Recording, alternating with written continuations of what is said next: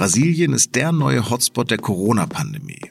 Seit Dienstag zählt das Land mehr Covid-19-Tote binnen 24 Stunden als der bisherige traurige Rekordhalter USA. Über das Drama von Amazonas, über Bahia bis Rio Grande unter seinem rechtsradikalen Präsidenten habe ich mit unserem Lateinamerika-Korrespondenten Christoph Gurk gesprochen. Sie hören auf den Punkt den SZ-Nachrichten-Podcast. Am Mikrofon ist Lars Langenau. Schön, dass Sie zuhören.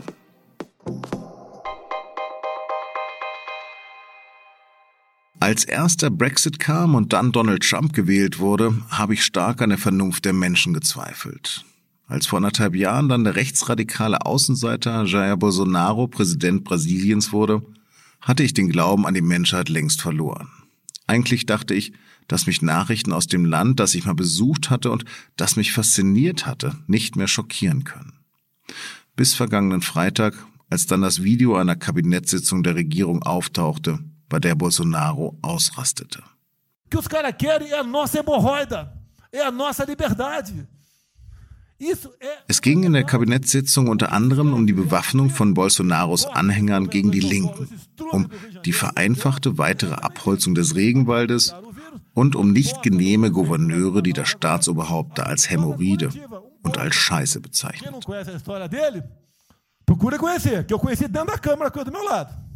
Seine Tirade mündete darin, dass er seinen ehemaligen Gesundheitsminister wüst beschimpfte.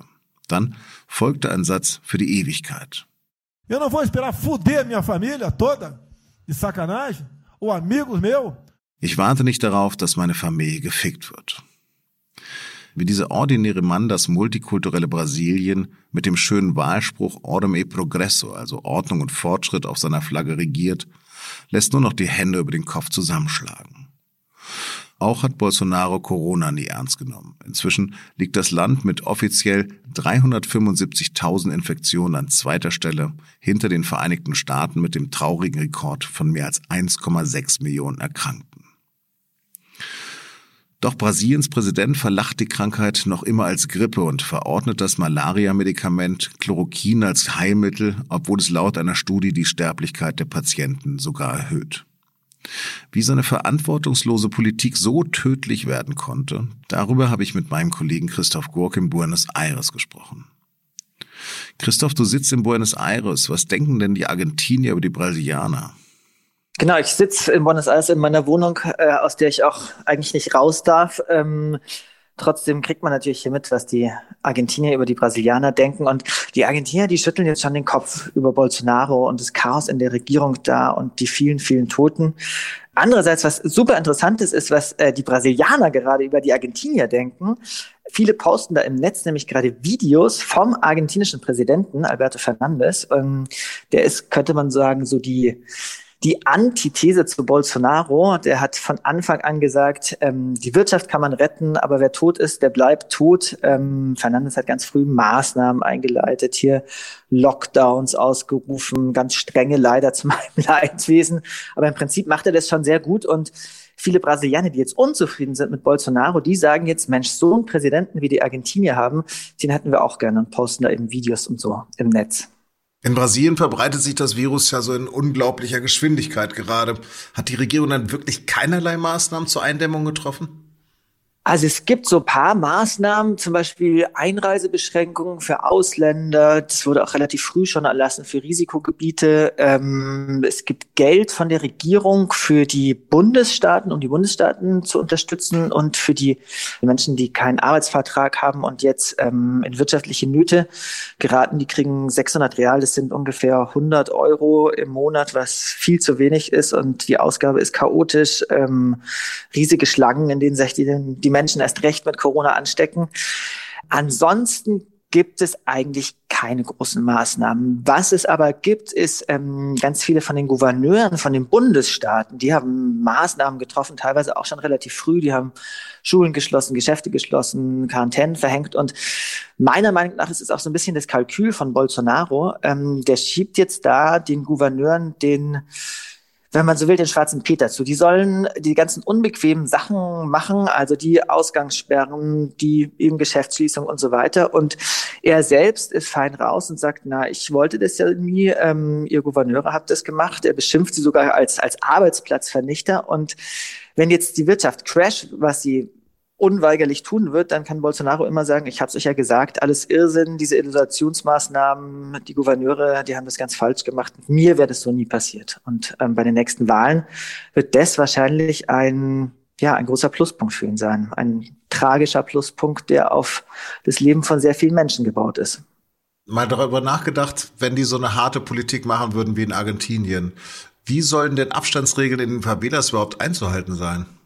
Also im Prinzip gar nicht. Ähm, das sind einfach die Herde, die, die, die Ansteckungsherde. Da findet natürlich dieses schreckliche Virus die, die besten Voraussetzungen und sieben, acht Menschen in einem Raum, das gibt's da schon und dann sind da noch drei, vier Generationen zusammen. Ähm, das eigentliche Problem ist, dass die Leute nicht drin bleiben können, selbst wenn es harte Beschränkungen geben würde, ähm, weil eben diese informelle Beschäftigung sie zum Rausgehen zwingt. Die informelle Beschäftigung heißt immer, dass Leute keinen Arbeitsvertrag haben, keine Absicherung, die verkaufen an der Ampel Wasserflaschen, die gehen äh, schwarz putzen, die arbeiten auf dem Bau und ähm, viele, viele von diesen Menschen, die leben in Favelas und müssen arbeiten gehen, weil sie sonst gar nichts verdienen. Das heißt, ähm, Bolsonaro ist, wenn man so will, ist es eigentlich nur ein Symptom von einem viel grundlegenderen Problem, nämlich dass 45 Prozent der Brasilianer keinen Arbeitsvertrag haben. Es ist irre, es ist schlimm ähm, und dem bleibt gar nichts anderes übrig, als rauszugehen. Ähm, die können keine Isola soziale Isolation machen, weil sie, ja, weil sie sonst verhungern. Ein Hotspot ist Manaus, eine Millionenstadt, die mitten im Amazonasgebiet liegt. Wie werden denn die indigenen Völker überhaupt geschützt? ja, ich lache. Eigentlich müsste man weinen.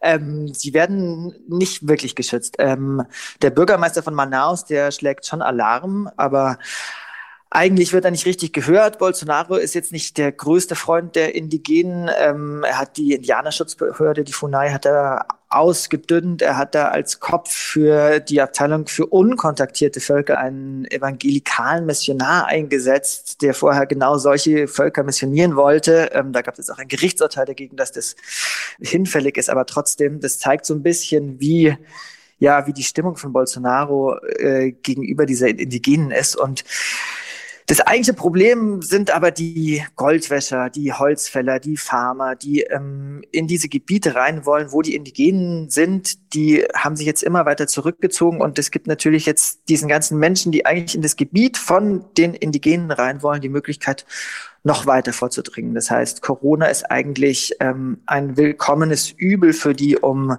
noch mehr Land zu gewinnen und äh, noch mehr in den Regenwald reinzukommen und da kommen sie dann trotzdem immer näher zu diesen indigenen Völkern und bedrohen die weiter.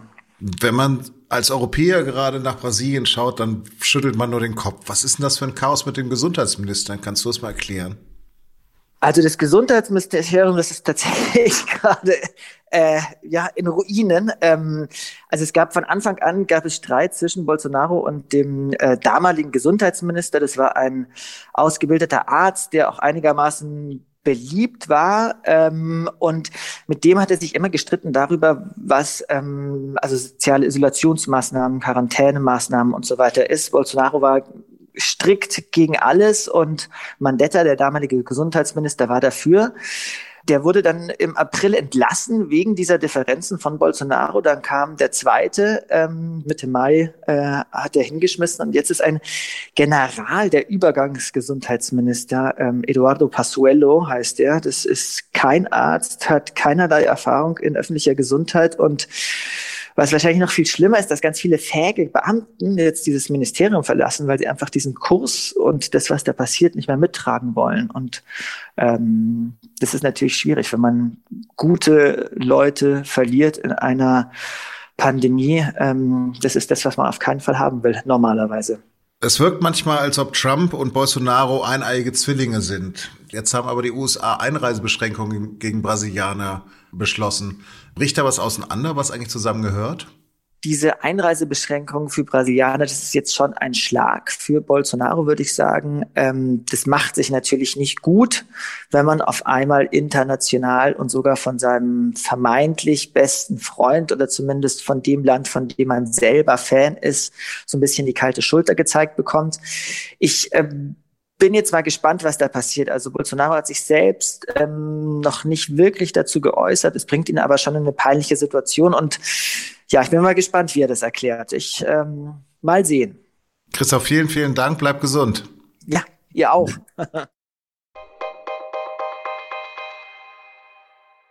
Noch vor vier Monaten hatten CDU, CSU Pläne der SPD zur früheren Abschaffung des Solis abgelehnt. Jetzt fordern Wirtschaftspolitiker der Union genau das. Demnach soll wegen der Corona-Krise die vollständige Abschaffung des Solidaritätszuschlags auf den 1. Juli vorgezogen werden. Allerdings lehnt die SPD das ab. Die Sozialdemokraten wollen den Zuschlag nur für 90 Prozent der Steuerzahler abschaffen und ihn für Reiche beibehalten. Wenn es die weitere Entwicklung der Pandemie zulässt, will die Bundesregierung die weltweite Reisewarnung für Touristen ab dem 15. Juni für 31 europäische Staaten aufheben. Neben den Ländern der Europäischen Union gehören Großbritannien, Island, Norwegen, die Schweiz und Liechtenstein dazu. Bayerns Ministerpräsident Markus Söder hat weitere Corona-Lockerungen bekannt gegeben. Ab Mitte Juni sollen auch im Freistaat wieder der Besuch von Theateraufführungen, Konzerten und Kinos möglich sein. Mit maximal 50 Besuchern im Inneren und 100 Personen im Freien und dann auch nur unter strengen Hygiene- und Abstandsregeln. Auch dürfen ab dem 8. Juni Freibäder und Fitnessstudios öffnen. Zudem sollen landesweit kostenlose Corona-Tests massiv ausgeweitet werden.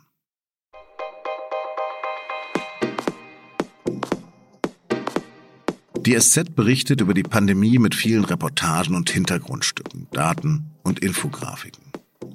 Viele Texte sind auf unserer Website frei zugänglich. Für Leserinnen und Leser, die sich über die aktuellen Entwicklungen hinaus informieren wollen, bieten wir ein vierwöchiges SZ Plus Probeabo. Das können Sie unter sz.de-plus kostenlos testen.